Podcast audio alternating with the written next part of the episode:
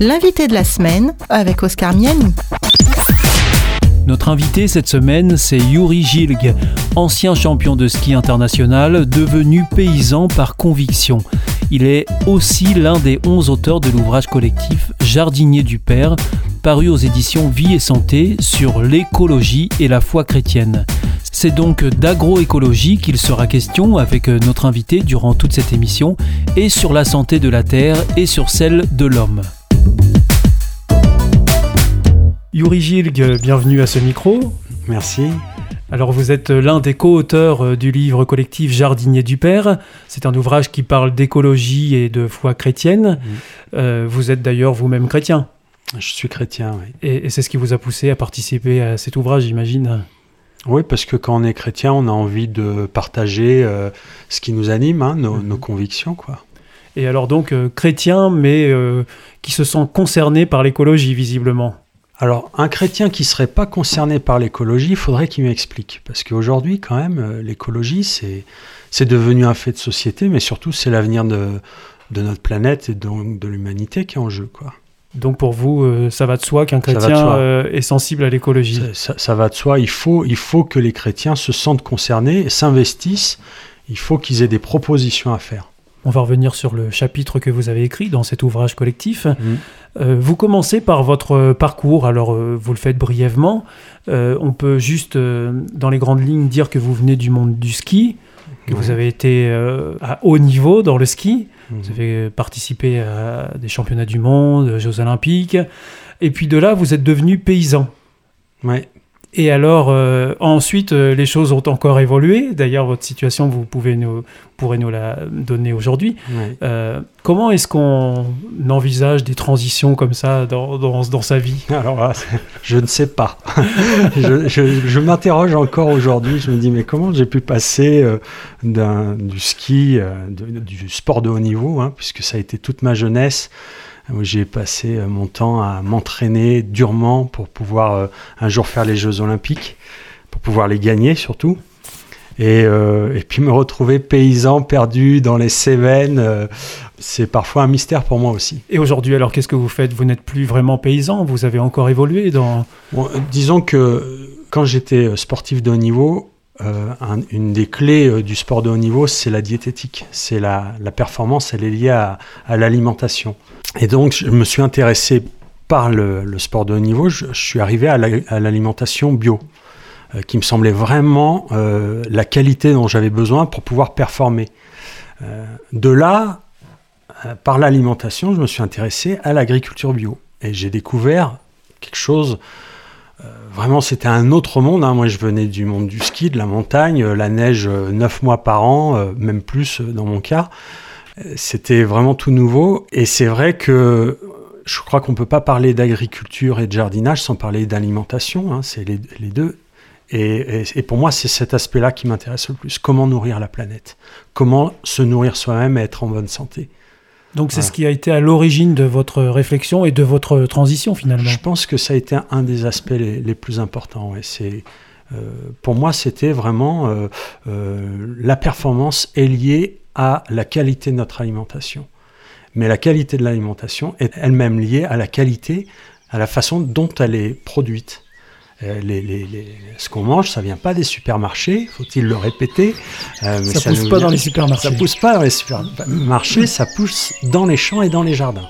Voilà. Maman m'a dit de faire attention. J'ai pas compris, mais j'ai monté le son. J'ai vu la terre mourir à petit feu. Comme dit mon père, on aurait pu faire mieux.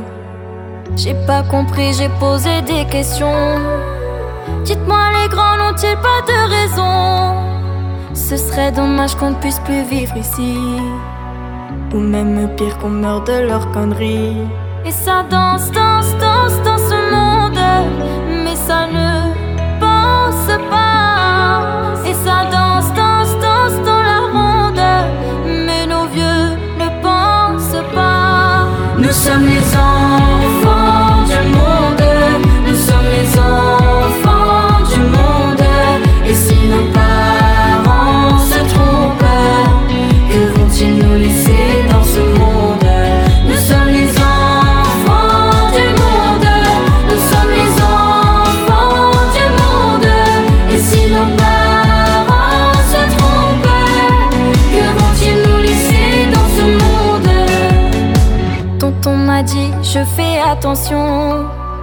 Et tu devrais faire pareil, mon garçon.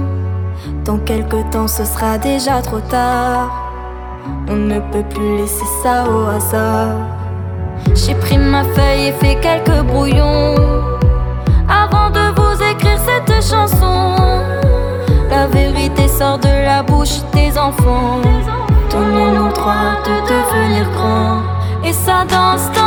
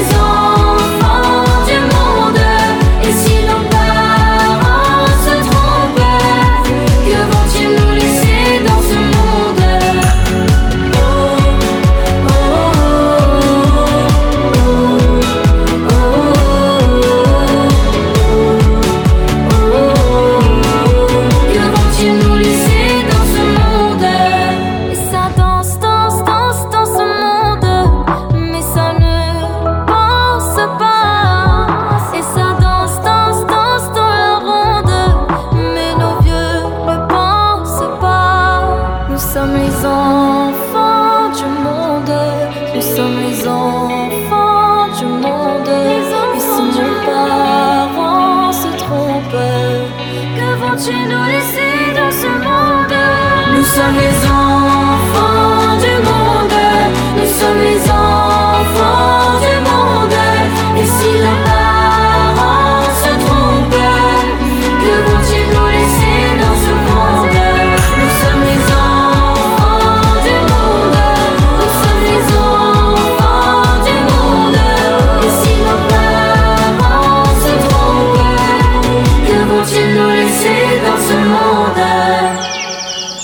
L'invité de la semaine avec Oscar Miani. Vous êtes à l'écoute de l'invité de la semaine et nous sommes aujourd'hui en compagnie de Yuri Gilg. Je voudrais, je voudrais juste dire euh, un peu quel est mon sentiment. Quand euh, j'ai commencé à, lire euh, votre chapitre, j'ai trouvé que d'emblée vous y allez assez fort, puisque vous dites Travailler la terre, c'est un acte de résistance à une société rebelle à l'ordre naturel et qui récolte ce qu'elle a semé. Maladie, pollution, guerre et catastrophe, trois petits points de suspension. Donc euh, là, vous plantez le décor. Je suis désolé, je m'excuse d'avoir été, d'avoir tapé trop fort. Je devais être énervé ce jour-là, mais euh, ouais, un acte de résistance. ouais. C'est, c'était quand j'étais euh, donc paysan euh, sur Alès. J'a- J'avais mon petit stand où je mettais mes petits légumes et que je vendais pour essayer de me faire trois sous. Parce qu'à l'époque, on se faisait que trois sous. Euh, maintenant, ça a un peu évolué. Et puis, euh, il y avait à ce moment-là une grande manifestation pour, euh, pour la sauvegarde de la planète, je sais plus où c'était. Puis j'avais envie d'y aller, j'étais jeune à l'époque, j'avais envie de, de, me battre, quoi, de, de faire quelque chose. Et mon voisin en face, qui était aussi, qui faisait de l'agriculture bio, il m'a dit, mais Yuri, tu peux pas faire mieux, tu peux pas militer mieux que ce que tu fais en ce moment. Cultive ton jardin, fais tes légumes et vends-les aux gens qui, ont, qui savent que c'est important. Vous faites toujours ça aujourd'hui Vous cultivez vos, vos propres légumes? Ah, mais pour moi, c'est l'acte de résistance, par- c'est de cultiver son jardin.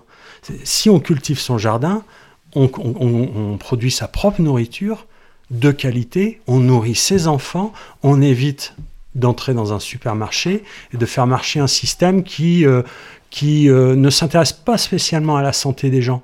Un supermarché, son, son objectif, c'est de faire du pognon et pas spécialement de bien nourrir euh, euh, ses clients. Alors d'ailleurs, vous reliez directement la santé de l'homme à la santé de la planète. Pour vous, euh, les deux sont liés. Bah, c'est- un constat, je crois, qui est assez facile à faire. On ne peut pas être en bonne santé si on n'a pas un environnement sain. Et, et je, ça me rappelle une anecdote. C'était quand j'étais sur Marseille. Un jour, euh, j'étais assis là, tranquille, en train de manger mon, mon petit sandwich. Et je vois un gars passer devant moi et il était en train de fumer une clope. Et quand il a eu euh, fini de fumer sa clope, il a regardé dans, le paquet, il n'y avait plus de, de clope dedans, et il a froissé le paquet, il l'a jeté par terre. Oui, c'est des gestes qu'on croise de temps en temps quand même. Voilà. Alors bon, au-delà du geste qui quand même, euh, qui moi m'avait choqué, je m'étais dit, mais finalement oui, euh, cette personne ne prend pas soin de sa santé, et quelque part, pourquoi elle prendrait soin de, son environnement? Pour moi, il y a un lien très fort. Euh, si, notre environnement est sain, eh ben, on va se sentir en bonne santé, c'est sûr aussi. Justement, votre propos, c'est de rappeler l'importance de la terre, d'où provient notre alimentation. Et là encore, ce lien entre euh, la santé de la terre, la santé des légumes qu'on produit et la santé de l'homme au bout de la chaîne. Ben voilà, et puis euh, on a l'impression que notre société a oublié que euh, ce qu'on mange vient de la terre. Et d'ailleurs, c'est vrai que ce n'est pas le cas. On comprend le principe de l'agriculture chimique, c'est justement d'essayer de produire des fruits et des légumes sans terre. Oui, c'est ce qu'on appelle la culture hors sol. La culture hors sol, mais il n'y a pas plus. Je trouve que c'est vraiment, on a l'impression que c'est sorti du, cerveau d'un fou qui se dirait mais comment faire produire des légumes en dehors du sol? Mais c'est le sol, c'est le sol, c'est ce qui produit, euh, c'est les 20 premiers centimètres du sol qui sont les, centimètres les plus fertiles qui permettent aux, légumes, aux fruits, aux arbres de, pousser et de nous donner à manger. Et ça, on a l'impression qu'on veut l'oublier, ce qui est une aberration en fait.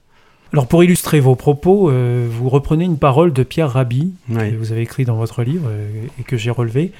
Euh, donc Pierre Rabhi dit Nous vivons dans des boîtes, nous roulons dans des petites boîtes, nous travaillons dans une boîte, nous nous amusons en boîte, nous mangeons des boîtes et nous finirons dans une petite boîte. Tout est, dit là. Hein. C'est les paroles d'un sage. Et, donc pour vous, ça illustre bien euh, le contexte dans lequel euh, l'homme vit et, tout le cadre qui s'est fabriqué, toute euh, cette société qui s'est fabriquée autour. C'est-à-dire qu'on on, vit dans une société hors sol, finalement. Comme cette culture hors sol qu'on a inventée, on vit dans une société, on a l'impression, qui, qui bétonne tout on vit en ville. Alors en ville, le sol, on n'a plus le contact avec la terre. Hein. C'est bétonné, c'est bitumé. Euh, on n'a plus le contact avec le, ciel parce qu'il y a des gratte-ciels qui montent tellement haut mmh. qu'on est complètement encadré. On voit plus le soleil, on n'entend plus les chants des oiseaux parce que les, voitures, les klaxons, etc. On, on sent plus les odeurs des, fleurs parce que ça pue, le gasoil, euh, les crottes de chiens. Et l'homme a l'air d'être heureux de cette situation, mais c'est quand même aberrant quand on pense que Dieu, quand il a choisi le meilleur cadre de vie qu'il pouvait imaginer pour l'être humain, il l'a mis dans un jardin, le jardin d'Éden. Ça, devrait euh, nous amener à réagir, je pense. Pour les enfants qui naissent et qui vivent entre la scie et le bitume, entre le béton et l'asphalte, et qui ne sauront peut-être jamais que la terre était un jardin. Il y avait un jardin qu'on appelait la terre. Il brillait au soleil comme un fruit défendu. Non, ce n'était pas le paradis ni l'enfer. Ni rien de déjà vu ou déjà entendu.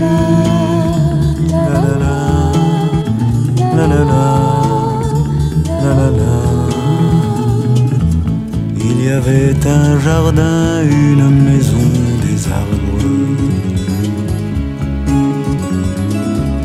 Avec un lit de mousse pour y faire l'amour. Et un petit ruisseau roulant sans une vague venait le rafraîchir et poursuivait son cours. La la la, la la la, la la la. Il y avait un jardin grand comme une vallée. On pouvait s'y nourrir à toutes les saisons. sur la terre brûlante ou sur l'herbe gelée.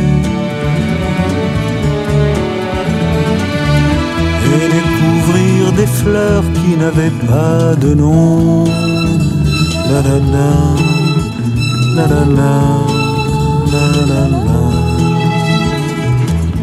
Il y avait un jardin qu'on appelait la terre.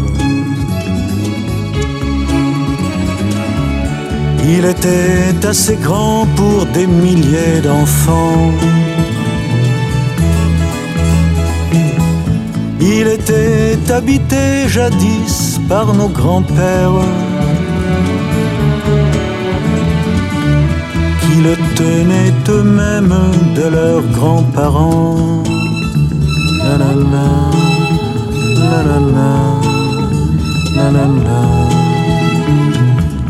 Où est-il ce jardin où nous aurions pu naître? Où nous aurions pu vivre insouciants et nus. Où est cette maison, toutes portes ouvertes, que je cherche encore et que je ne trouve plus? La la la, la la la, la la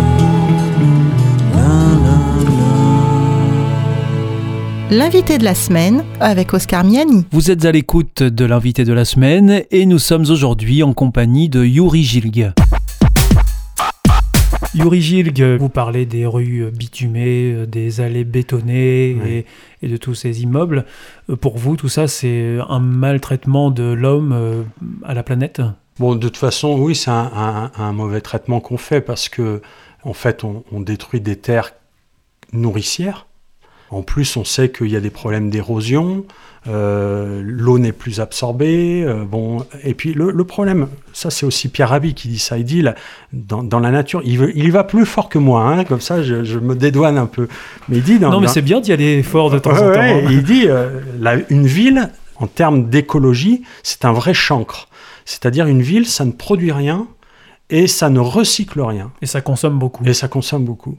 Donc, euh, alors que en agriculture biologique, on a la, notion d'organisme agricole, c'est-à-dire que quand on crée une ferme, on essaye que cette ferme, soit euh, dans un cercle vertueux, dans, une économie euh, du cycle, qui fait que la ferme va produire sa propre subsistance et tous les déchets de la ferme sont eux-mêmes réintégrés pour en entretenir la fertilité. Donc ça, c'est l'idée d'organisme agricole, qui, est une idée qui m'est chère. Euh, donc une ferme est en, autonomie. Pierre Rabhi euh, utilise l'idée de l'oasis. L'oasis, il dit dans un océan, dans un désert euh, minéral, l'oasis est un lieu de vie qui s'auto-entretient, qui s'auto-fertilise. La ville, c'est tout le contraire. Au contraire, la, ville vient puiser les ressources et en échange, elle, pollue la planète. Vous n'hésitez pas à faire un raccourci en affirmant que l'homme euh, ne veut plus s'abaisser à produire lui-même euh, sa nourriture, son alimentation, car cette dépendance au sol nous rappelle, alors je m'inclus dans, dans l'homme avec un grand H, nous rappelle notre dépendance au Créateur, et c'est peut-être ce que nous voulons oublier, vous dites. Oui, moi ce qui me m'atterre, euh, donc je suis moniteur de ski aussi hein, aujourd'hui, euh, les gens viennent à la montagne. Ils vivent en ville, ils viennent à la montagne pour se ressourcer, pour, se faire leur bol d'air pur, euh, prendre un bain de soleil, etc. Et qu'est-ce que je vois? Je vois, alors que l'environnement est absolument fabuleux, il suffit de voir là aujourd'hui, par exemple, il est tombé 60 cm de neige, le vent souffle, on est vraiment dans un environnement absolument magique. Et là, on va voir arriver un skieur avec un sac à dos, et dans le sac à dos, il y a de la musique à bloc, quoi. Et, je me dis, et, il voit rien. Il est là, il fonce juste tout droit, il, il a rien vu de, de toute cette magie qui l'entourait, qui est, qui à deux pas. Il suffit qu'il sorte de la piste, et puis tout d'un coup, il est perdu, quoi. Et je me dis, mais, mais, mais va en boîte de nuit. Mais, mais là, il y a autre chose à vivre. Et donc, on a ce sentiment que l'être humain ne peut pas se retrouver, ne veut surtout pas se retrouver tout seul dans la nature, dans le silence, parce qu'il y a quelque chose qui se passe à ce moment-là qui le met mal à l'aise. Et moi, je pense que c'est important qu'on se sente mal à l'aise à ce moment-là, parce qu'il y a une voix qui s'adresse à nous. Donc voilà, c'est peut-être déjà un, une illustration de ce qu'on vient de dire là. Yori Gilg, vous, en tant que chrétien, euh, vous êtes attaché euh, aux questions de foi, évidemment. D'ailleurs, dans votre livre, enfin dans votre chapitre qu'on retrouve dans ce livre, vous dites que le paysan, pour vous, c'est un homme de foi. Est-ce que tous les paysans voient ça comme ça, d'ailleurs? Mais qu'ils le veuillent ou non, ce sont des hommes de foi. Je veux dire, euh, c'est l'exemple que je donne dans, dans, ce, livre, cet ouvrage collectif, Jardinier du Père. Un paysan, il va, il va récolter. Et là, il fait quelque chose d'absolument aberrant. Il va prendre la meilleure partie de sa récolte, et au lieu de la consommer ou de la vendre, ce qui lui rapporterait quand même le plus d'argent, eh ben non, il va la jeter, la rejeter au sol. Pourquoi il fait ça? Parce que c'est un homme de foi. Parce qu'il sait que lorsqu'il aura jeté cette semence au sol, elle va pousser et elle va reproduire. Et Jésus nous dit, un grain peut produire jusqu'à 100 fois plus. C'est ça la foi, c'est de savoir, c'est de, de, de, de, se projeter en se disant, mais euh, j'ai confiance que la terre euh, va me redonner ce que je lui donne. Et c'est pour ça qu'il est important de, de, prendre soin de cette terre, parce que tout dépend d'elle. Alors c'est terrible, là. moi je regarde des émissions euh, dans certains pays du monde où, où on a traité à outrance les sols, et ces sols qui étaient des sols ultra fertiles, qui étaient des sols euh, qui, produisaient euh, magnifiquement. À force de traitement, à force d'agriculture intensive, aujourd'hui c'est des déserts. Et je l'ai vu, euh, je suis parti en, action humanitaire à Madagascar. Et à Madagascar, par exemple, le, la catastrophe là-bas, c'est pas les produits chimiques, mais c'est la culture sur brûlis. Donc on brûle, on coupe la forêt, on brûle, et ça permet de cultiver juste derrière euh, son champ de, de, riz. Euh, mais cette méthode-là, elle est, elle est suicidaire à moyen terme, et c'est ce qui se passe. Et j'ai vu des, des, des, terres entières, des hectares entiers à Madagascar qui étaient des terres tropicales. C'était la forêt vierge, et eh bien c'était devenu un désert à cause de ces feux. Alors on pourra revenir sur, sur ce que vous dites là, parce ouais. que il y a d'autres impacts aussi qui sont liés à, à cette désertification des, des, sols. des, sols. Il y a plusieurs types d'agriculture. Est-ce que vous pouvez euh, d'ailleurs faire la différence entre l'approche la, de l'agriculture bio et puis euh, l'approche de l'agriculture qu'on pourrait qualifier de chimique? Ouais, bah Ça, c'est une question euh, très importante. D'ailleurs, c'est moi-même, on, on, me l'a appris à mes débuts comme ça. Déjà, en, entre parenthèses, euh, on nous dit souvent ouais l'agriculture bio, euh, ouais machin. Il euh, y a beaucoup de détracteurs. Il y a une différence qui est fondamentale. L'agriculture chimique s'intéresse à obtenir des fruits et des légumes qui soient beaux, qui soient bien calibrés, bien beaux, euh, qu'on nous présente euh, bien propres d'ailleurs sur les étals des supermarchés. Et puis ceux qui rentrent pas dans le calibrage, pas, on, les jette. Voilà, c'est ça. bon, un peu moins maintenant. Un peu moins maintenant, heureusement heureusement. Mais euh, l'agriculture bio ne s'intéresse pas spécialement aux résultats, elle s'intéresse aux causes. C'est-à-dire que un agriculteur bio sait qu'il obtiendra des beaux fruits et des beaux légumes si sa terre est en bonne santé. Donc l'agriculteur bio s'intéresse à sa terre. Et c'est pour ça que le, fondement de l'agriculture bio, c'est la fertilité des sols et donc le compost. Alors oui, justement, euh, comment est-ce qu'on fait pour euh, respecter le processus naturel de la fabrication des sols et comment est-ce qu'on fait pour euh, l'aider, pour euh, l'enrichir, pour améliorer la terre en permanence? Parce que c'est ça finalement le vrai challenge. Ouais. C'est vrai que c'est ça le vrai, le vrai challenge. Et d'ailleurs, si on va dans le désert, une fois qu'une terre elle est désertifiée, c'est pas vraiment une question de climat. Il peut pleuvoir, vous pouvez arroser tant que vous voulez, il va rien pousser. Pourquoi? Parce que il manque une semence de vie c'est-à-dire la fertilité. Un, un, sol qui est complètement dégradé est un sol mort. Et euh, là, on ne peut plus rien faire pousser dessus. Donc l'agriculteur bio euh, va, va chercher à redonner de la vie à ce sol mort. Et comment est-ce qu'on fait pour avoir cette fertilité? Alors la vie, qu'est-ce que c'est la vie? Bah, La vie, euh, d'abord, c'est un grand mystère. L'homme est incapable de créer la vie. Donc euh, déjà, avant de vouloir euh, la détruire, il faudrait déjà apprendre à la connaître et à la respecter.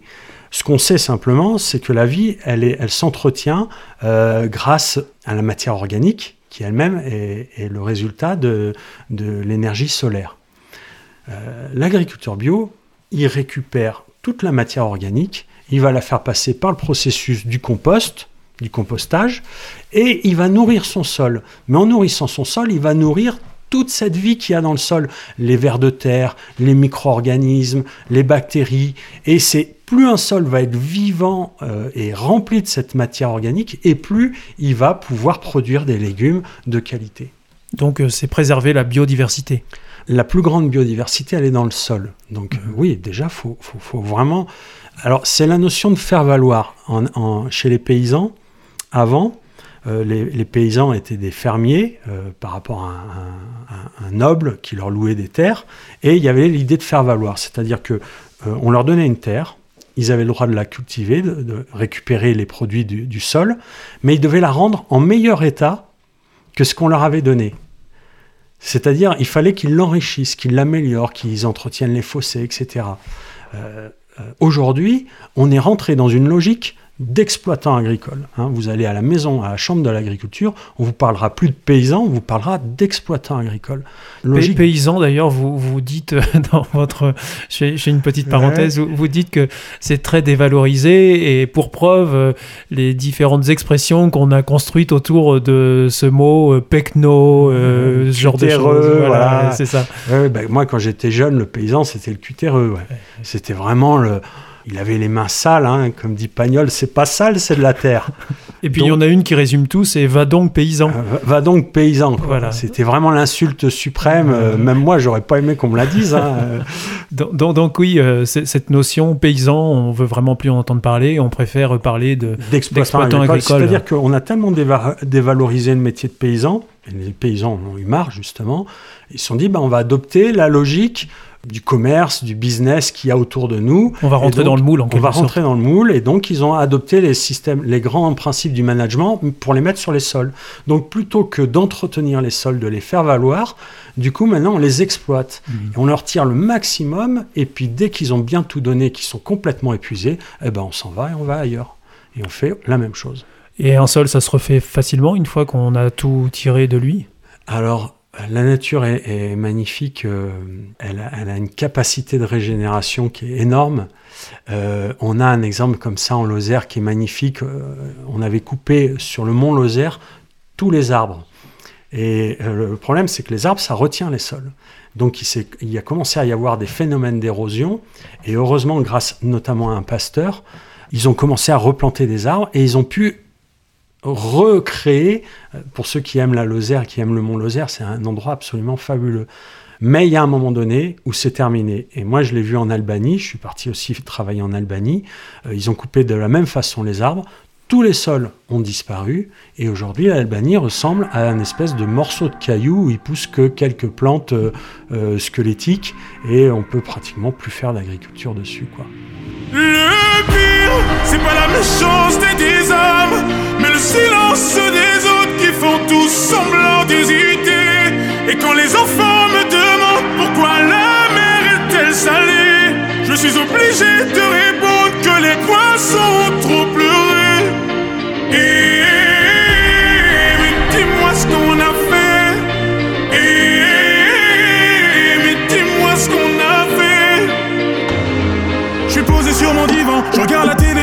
Explique-moi ce qui se passe, comme si j'avais 10 ans. Assombrir ma vision, pourtant le soleil est présent. Les gens qui font la morale avec une veste en vison. Ou peut-être simplement qu'on a perdu la raison. La vie est un terrain glissant, mais dans quel monde nous vivons? Stop. Et en effet, le mal est fait. Mais stop, stop, stop. Car en effet, le mal est fait. Le pire, c'est pas la méchanceté des hommes, mais le silence des autres qui font tous semblant et quand les enfants me demandent pourquoi la mer est-elle salée, je suis obligé de répondre que les poissons trop pleuré. Et mais dis-moi ce qu'on a fait. Et mais dis-moi ce qu'on a fait. Je me rassois sur le divan, toujours la télévision, obligé de plisser les yeux. Rien à l'horizon, je vais raconter mes problèmes à des gens qui vivent dans l'aisance. Ils vont me prendre au sérieux que si je m'asperge d'essence. Ou peut-être que tout simplement je n'intéresse pas grand monde. Je suis peut-être une valeur marchande aux yeux de quelques passants. Stop. Et en effet, le mal est fait. Mais stop, stop, stop. Car en effet, le mal est fait. Le pire, c'est pas la méchanceté des hommes, mais le silence des autres qui font tout semblant et quand les enfants me demandent pourquoi la mer est-elle salée, je suis obligé de répondre que les poissons trop pleuré. Et, mais dis-moi ce qu'on a fait. Mais dis-moi ce qu'on a fait. Le pire c'est de ne pas profiter du temps qui nous reste à vivre. Le pire c'est de ne pas reconnaître tout ce qui nous arrive. Le pire c'est de ne pas profiter du temps qui nous reste à vivre. Le pire c'est de ne pas reconnaître tout ce qui nous arrive. Le pire, c'est pas la méchanceté des hommes, mais le silence des autres qui font tous semblant d'hésiter. Et quand les enfants me demandent pourquoi la mer est-elle salée, je suis obligé de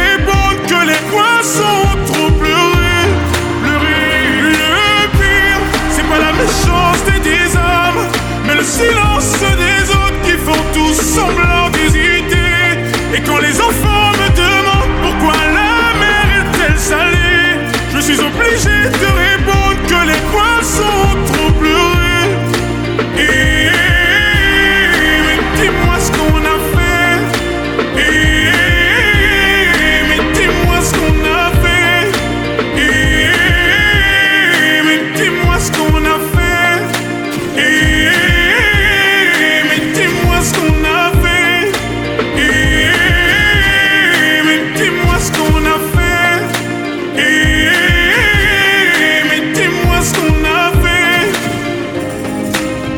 L'invité de la semaine avec Oscar Miani. Vous êtes à l'écoute de l'invité de la semaine et nous sommes aujourd'hui en compagnie de Yuri Gilg.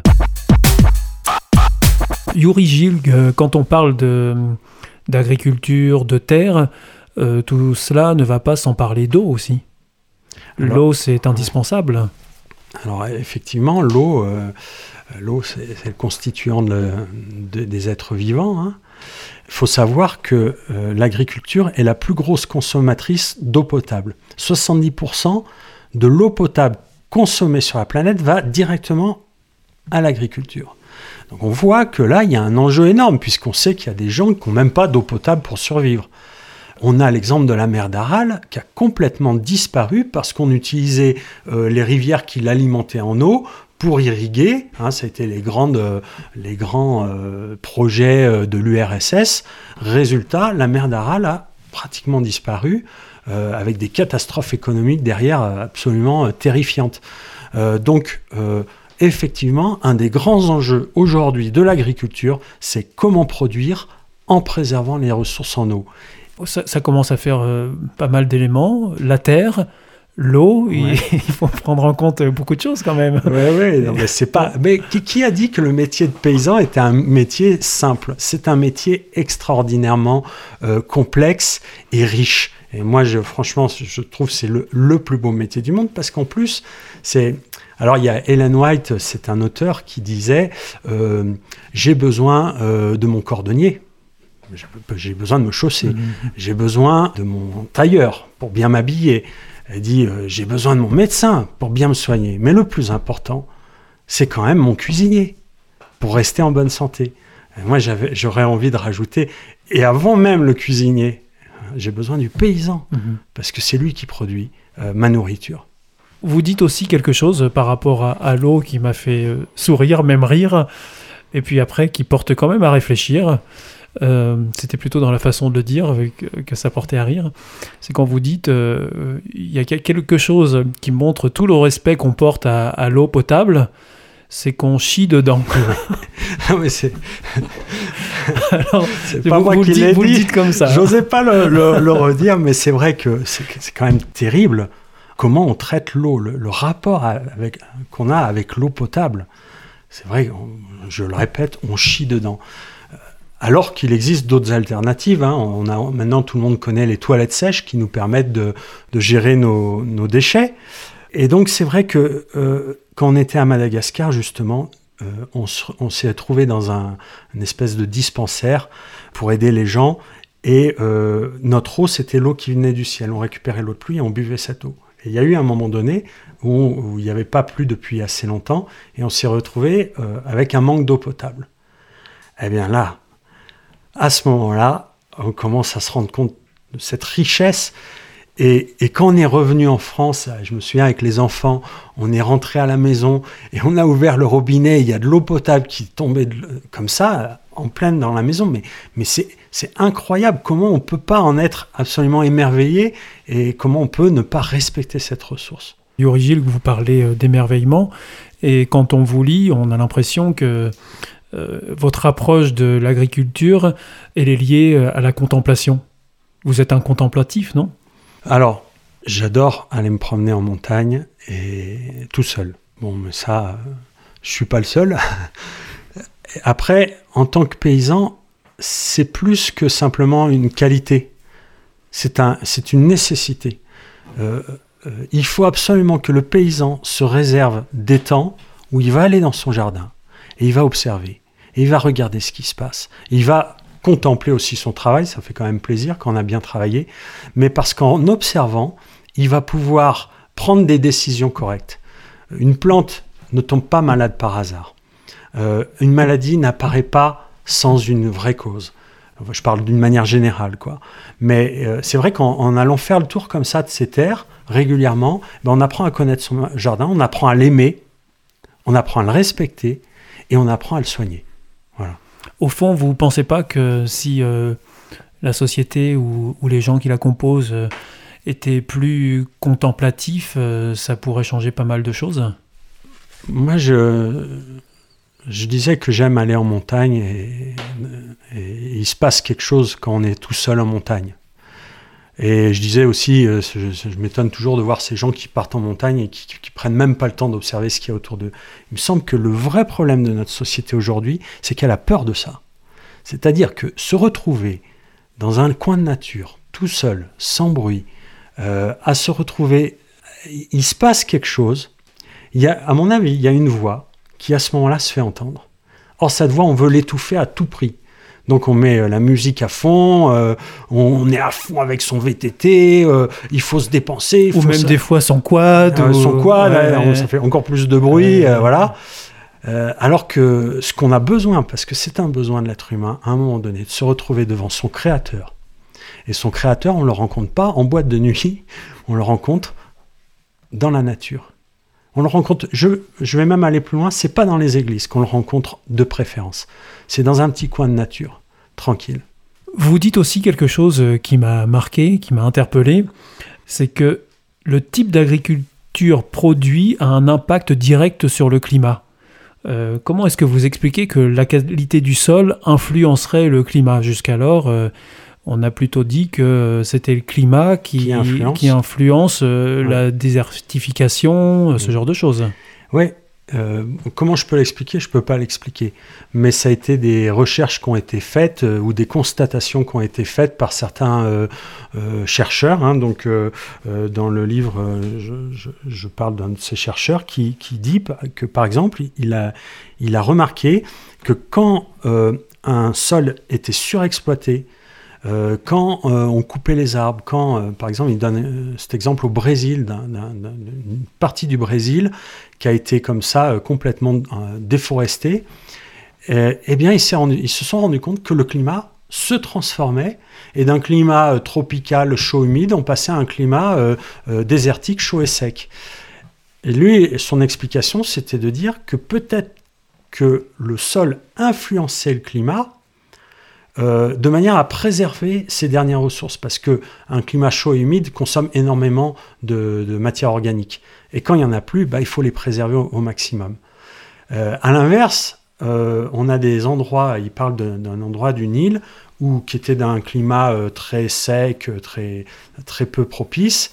Les hommes sont venus, ils ont commencé à cultiver, à planter des arbres, etc.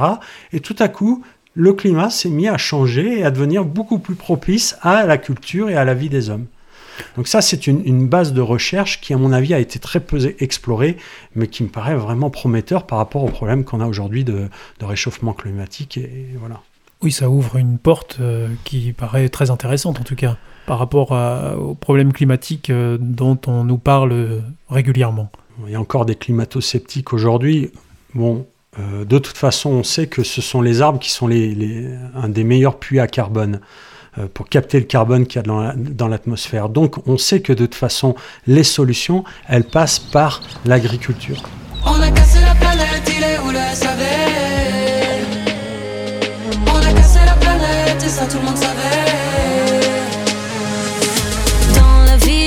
Et sur ce même cactus, depuis y a du plastique. Aïe, sur les plages de Colanta, derrière les candidats, c'est pas si idyllique. Y a des pailles McDo qui sirotent sur l'eau, coca plastique qui flotte sur le Pacifique. Un capricène à la dérive qui finit sur la rive dans la bouche d'une tortue. Ça se réchauffe, ça se réchauffe, ça se réchauffe. La planète à la tête en surchauffe. Ça se réchauffe, ça se réchauffe, ça se réchauffe. La planète à la tête en surchauffe. On a cassé la planète, il est où le SAV On a cassé la planète et ça tout le monde savait. On a cassé la planète, il est où le SAV la planète et ça tout le monde savait. Y'a comme un air de chicha sur les buildings pékinois. Le smog made in China. Les usines crachent leurs poumons. On est tous au premier balcon pour voir le ciel couleur béton. On mange des glaces en février. Y a plus de glace sur les glaciers. Les sources polaires vont transpirer. Bulldozer dans les forêts. Laurent Houtan est délogé pour la pâte à tartiner. Ça se réchauffe, ça se réchauffe, ça se réchauffe. La planète à la tête en surchauffeur. Ça se réchauffe, ça se réchauffe, ça se réchauffe. La planète à la tête en surchauffe. On a cassé la planète, il est où le SAV On a cassé la planète ça tout le monde savait. On a cassé la planète, il est où le SAV On a cassé la planète et ça tout le monde savait.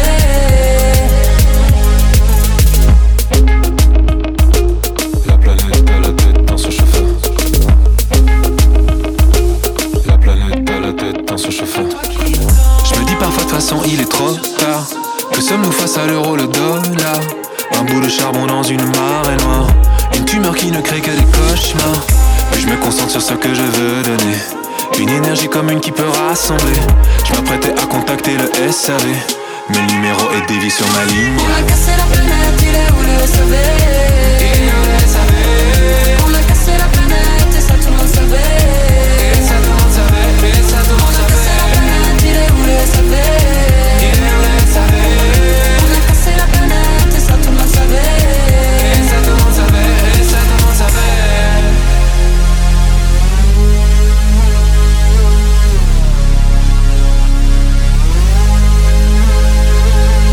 L'invité de la semaine avec Oscar Miani. Vous êtes à l'écoute de l'invité de la semaine et nous sommes aujourd'hui en compagnie de Yuri Gilg. On arrive euh, doucement à la fin de cet entretien, euh, Yuri Gilg. Euh, dans cet ouvrage, vous invitez les lecteurs à prendre conscience du pouvoir qu'ils ont en changeant eux-mêmes leurs habitudes. Ben, en fait, c'est le seul pouvoir qu'on a. Hein. Moi, je suis pas un homme politique, je j'ai pas la capacité de vraiment, je suis pas un orateur très connu, voilà. On a même, mais bon, on a l'impression que même les hommes politiques sont loin de faire tout ce qu'ils voudraient, non? Non. Par contre, là, on a un réel pouvoir, c'est sur soi et sur sa propre famille, on va dire, sur ses enfants. Et donc, euh, on peut agir par la façon dont on consomme. Et c'est comme ça qu'a été créée euh, la notion de commerce équitable. On, a simplement dit aux consommateurs, mais peut-être que euh, avant de vous servir sans vous poser la question, ce chocolat, tiens, il est bon, je le mange, peut-être se poser aussi la question, mais comment il a été produit? Pas simplement en termes de, qualité, euh, euh, mais aussi qualité sociale. Est-ce que les gens qui travaillent dans ces fermes qui produisent le cacao, est-ce qu'ils sont bien payés, est-ce qu'ils sont bien traités? Et, on a créé le commerce équitable, qui est quand même une invention magnifique. Et voilà, et on ne peut pas faire grand-chose peut-être, mais on peut faire ce genre de petites choses. Euh, réfléchir à ce qu'on mange. Moi, j'apprends à mes enfants. Ben, euh, on a appris à nos enfants dans les supermarchés euh, quand ils prennent, ils veulent quelque chose, et ben ils regardent derrière la boîte et puis ils regardent ce qui est marqué derrière la boîte. Donc la composition de, ce qu'il y a dedans. Et on peut faire changer les choses comme ça, d'une manière vraiment importante. Ce serait votre message de fin, Yuri Gilg Inviter les, les auditeurs à, à prendre leur destin en main non, moi j'aimerais être plus pratique que ça. J'aimerais dire. Euh, le micro est à vous. ouais, tout simplement euh, retrouver ce contact avec la nature. Cultiver un jardin. Si vous avez la possibilité de cultiver votre petit jardin, c'est quand même tellement agréable d'avoir ces petites fraises à manger et retrouver euh, le contact avec votre Dieu, avec le Créateur. Je pense que ça, ça va faire beaucoup. Yuri Gilg, merci beaucoup. Mm. Pour ce temps que vous nous avez accordé. Je rappelle que vous êtes un des co-auteurs du livre collectif Jardinier du Père que l'on retrouve aux éditions Vie et Santé. Merci, au revoir. Au revoir. C'était l'invité de la semaine avec Yuri Gilg, co-auteur de l'ouvrage collectif Jardinier du Père, paru aux éditions Vie et Santé. L'invité de la semaine est une émission signée Op Radio.